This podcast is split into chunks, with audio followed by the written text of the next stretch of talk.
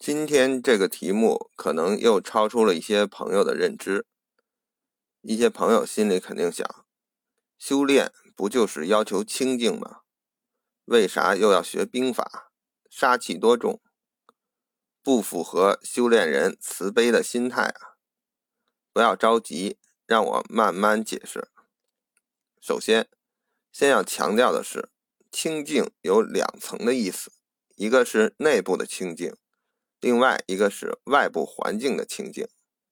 如果光考虑养生的朋友，当然只需要内心的清净也就可以了。但修炼不一样，修炼就代表着你需要更多的资源，必然要接触外部，外部的东西自然有好有坏。如何抵御这些外部有害的东西？自然，兵法就是最基础的知识。当然，作为普通人来讲，更多的就是兵法在人与人关系上的，或者说政治方面的应用。说到这里，有朋友又会说了：“那修炼不就是找个安静的地方打坐吗？要什么资源？”这种朋友，我只能说肯定是没有好好学。我早就讲过，真去修炼。就需要一些基本东西，比如法、财、履、地，这是从古至今所有修道人士的总结，谁也逃不过去的。而这些东西是只能外求的，外求了，自然就会接触这个纷繁的社会和更复杂的修炼圈没有一点兵法的基础，不会待人接物的人。自然会四处碰壁，更有甚者被坑蒙拐骗。比如开始什么都不懂的，肯定想找个师傅。小白们必然会像没头苍蝇一样四处寻找，但这往往是跌宕起伏日子的开始。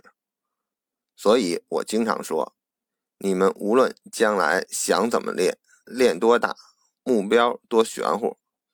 先要把我免费的音频都听一听，听完你就有了修炼的基础知识，有了基础知识，就能分辨出正确和错误，抵御一些不良的侵扰。找师傅这件事上也容易得多。终归修炼这个事儿，往短了说，已经有几千年的历史了。虽然比养生高级得多，但跟养生一样。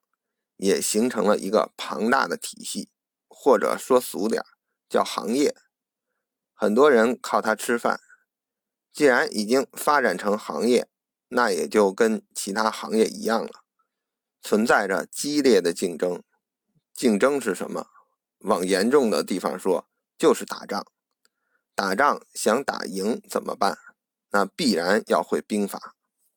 说到这里，有人又会说了。这是你自己瞎担心吧，自找麻烦吧？还真不是。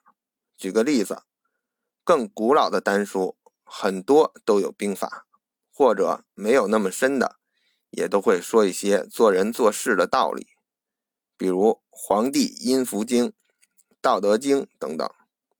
当然，近代的一些就没有了。所以，古代的修真祖师都是兵法高手，比如。皇帝能打败蚩尤，那个蚩尤的头衔可叫战神。想想皇帝的兵法已经多厉害了。